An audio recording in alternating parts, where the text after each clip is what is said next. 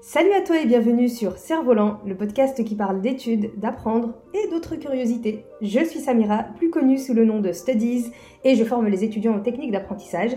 Dans ce podcast, on va parler de méthodes de travail, mais pas que. Je te laisse découvrir ça. Bonne écoute!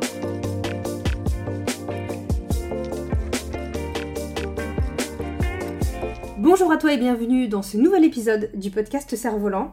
Nouvel épisode avec un nouveau format dans lequel j'ai envie de faire une petite revue de livres, de documentaires, de films que j'ai vus, te donner mon avis, te partager les leçons intéressantes à en tirer. Et cet épisode est le premier épisode de cette euh, revue. Et dans cette revue, on va parler d'un documentaire. On va parler d'un documentaire dont j'avais parlé sur Instagram. Si tu me suis pas, n'hésite pas à me suivre. Je te mets le lien en description. Et sur mon Instagram, je disais en story que j'avais regardé un documentaire qui m'avait vraiment marqué sur Netflix, c'est Retour dans l'espace, qui raconte un petit peu l'épopée de SpaceX, l'entreprise SpaceX d'Elon Musk avec la NASA pour envoyer des astronautes dans l'espace. Avant de commencer, petit disclaimer, il faut savoir que ce documentaire, et c'est noté, et c'est ça qui est intéressant, ça m'a fait tilt d'ailleurs quand je l'ai vu, c'est que ce documentaire a été coproduit par Elon Musk lui-même. Donc forcément, c'est important de regarder ce genre de documentaire avec un petit regard critique, parce que tu te doutes bien que euh, Elon Musk, il n'a pas forcément envie de montrer ce qui ne va pas chez SpaceX. Donc, toujours garder ça en tête. On sait qu'on va voir les aspects plutôt positifs de l'entreprise et pas les aspects négatifs. Donc, c'est quelque chose quand même à prendre en compte euh, en regardant le documentaire pour pas idéaliser personnage. Euh, mais de toute façon, ce documentaire, il porte plus sur toute la collaboration avec la NASA et puis toutes les, toutes les tentatives de SpaceX pour tenter de construire une fusée. Et c'est sur ça que je vais m'intéresser dans ce podcast, vraiment le contenu et pas plus. Mais j'avais quand même envie de te préciser ce point parce qu'il est important.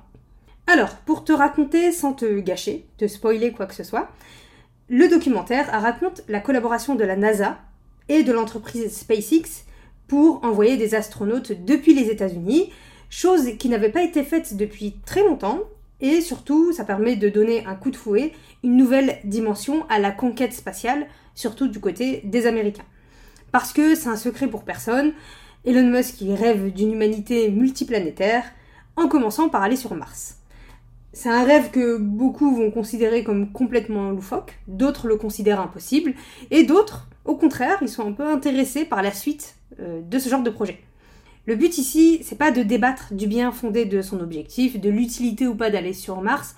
Je pense qu'on a tous un avis personnel sur la question, mais en tout cas, c'est dans cet objectif qu'il a créé l'entreprise euh, SpaceX. Son objectif, c'est de construire des satellites, mais aussi des fusées, pouvant emmener des humains dans l'espace et à terme sur Mars. Et là, il faut remettre un peu de contexte. Aux États-Unis, ça fait des années que la NASA n'envoie plus d'astronautes depuis les États-Unis, depuis le sol américain. Les Américains, ils restent encore traumatisés de leurs derniers échecs, qui ont causé quand même la mort de certains de leurs astronautes. On nous raconte d'ailleurs l'histoire et le traumatisme de la navette Challenger, qui avait explosé en plein vol en 1986, avec quand même des astronautes à l'intérieur. Et depuis quelques années, les astronautes y décollent vers l'ISS depuis le Kazakhstan, c'est une base qui est gérée par les Russes. Et donc la NASA, elle voit débarquer un chef d'entreprise, un des hommes les plus riches de la planète, leur proposer de les aider à reprendre en main le programme spatial. Et dit comme ça, ça paraît euh, complètement fou, mais on connaît la suite parce qu'il n'y a pas si longtemps que ça, Thomas Pesquet et son équipe sont partis et sont revenus de l'ISS dans une navette qui a été conçue par SpaceX. Donc on est déjà un peu spoilé sur cet épisode parce qu'on sait que ça va marcher, mais on s'imagine quand même quelques années en arrière un chef d'entreprise qui débarque à la NASA et qui dit je peux vous aider à faire décoller des fusées. Surtout quand c'est pas sa spécialité. Donc on suit dans le documentaire tout le cheminement de l'entreprise de SpaceX pour se faire accepter comme un acteur crédible, euh, jusqu'à l'envoi de deux astronautes sur l'ISS. Et les deux astronautes, on les voit pas mal dans le documentaire. Ils sont enthousiastes à l'idée de, faire euh, le voyage, en tout cas avec la fusée d'Elon Musk. Ce documentaire, il est génial parce que on peut y tirer pas mal de leçons et j'ai envie de t'en partager trois que j'ai retenues dans cet épisode. La première leçon à tirer de ce documentaire, pour moi, c'est que le mieux est l'ennemi du bien. Alors attention, dans le documentaire, on comprend que cette vision des choses, elle peut être nuancée, mais dans ton cas et dans le mien, quand on parle d'études et non de vie à mettre en jeu, cette leçon, elle est hyper importante. Je te dis ça parce que dans le documentaire, on se rend compte que la NASA et SpaceX, ils n'ont pas la même approche concernant la théorie et la pratique. Concernant la NASA, c'était important pour eux que tout semble parfait en théorie, sur le papier, avant de lancer le projet et de, tenter de faire décoller des fusées. C'était donc indispensable pour eux d'atteindre la quasi-perfection dans leur plan. Et on voit qu'avec l'entreprise d'Elon Musk, c'est un peu l'inverse. Certes, tout doit être correct, en théorie, pour euh, tenter la construction et le décollage de la fusée, mais ils savent aussi pertinemment qu'ils sont loin d'être dans la perfection, surtout parce que déjà ils manquent d'expérience, et l'entreprise, elle tente donc quand même des essais, même si ils sont euh, sûrement voués à l'échec. Et je te disais que dans ce cas de figure précis, la leçon, elle était quand même à prendre avec une pointe de nuance, parce que il faut rappeler que les sources de financement de la NASA et de SpaceX, ne sont pas les mêmes. La NASA, est financée par des fonds publics. Donc, ils peuvent pas trop faire n'importe quoi avec l'argent du contribuable. Alors que SpaceX, c'est une entreprise qui est financée par Elon Musk lui-même. Donc, concrètement, il fait ce qu'il veut avec son argent. Mais ça reste quand même une très bonne leçon pour nous à mettre en pratique dans nos projets, dans nos études, de ne pas attendre que tout soit parfait sur le papier pour tenter. Et ça s'applique aussi dans les études. Se tester, même si tu connais pas tout ton cours, même si tu connais pas ton cours entièrement, commencer à rédiger, même si tu sens que tu vas corriger, parce que au moins tu es dans l'action et tu ne restes pas immobile parce que tu as peur de mal faire. Et on la connaît celle-là, le fait de ne pas faire des exercices parce que on a l'impression de pas bien connaître son cours, le fait de rester dans des brouillons ou de pas commencer à rédiger parce que on sent que le début il est laborieux et que c'est pas ce qu'on a envie d'écrire, mais on s'autorise pas à, moins bien faire pour ensuite corriger. Et c'est une leçon que j'ai quand même appréciée dans le documentaire, bien évidemment à notre niveau.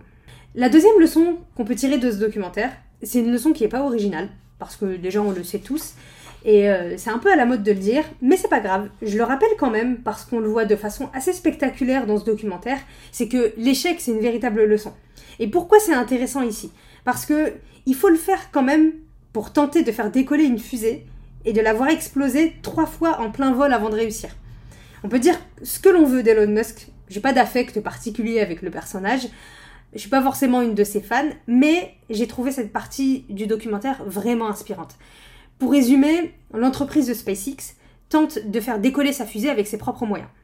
Il faut rappeler quand même qu'Elon Musk il finance tout de lui-même et que faire décoller une fusée, ça demande beaucoup, beaucoup de moyens, autant humainement que matériellement. Donc faire décoller une fusée, ça demande beaucoup d'argent et beaucoup de moyens.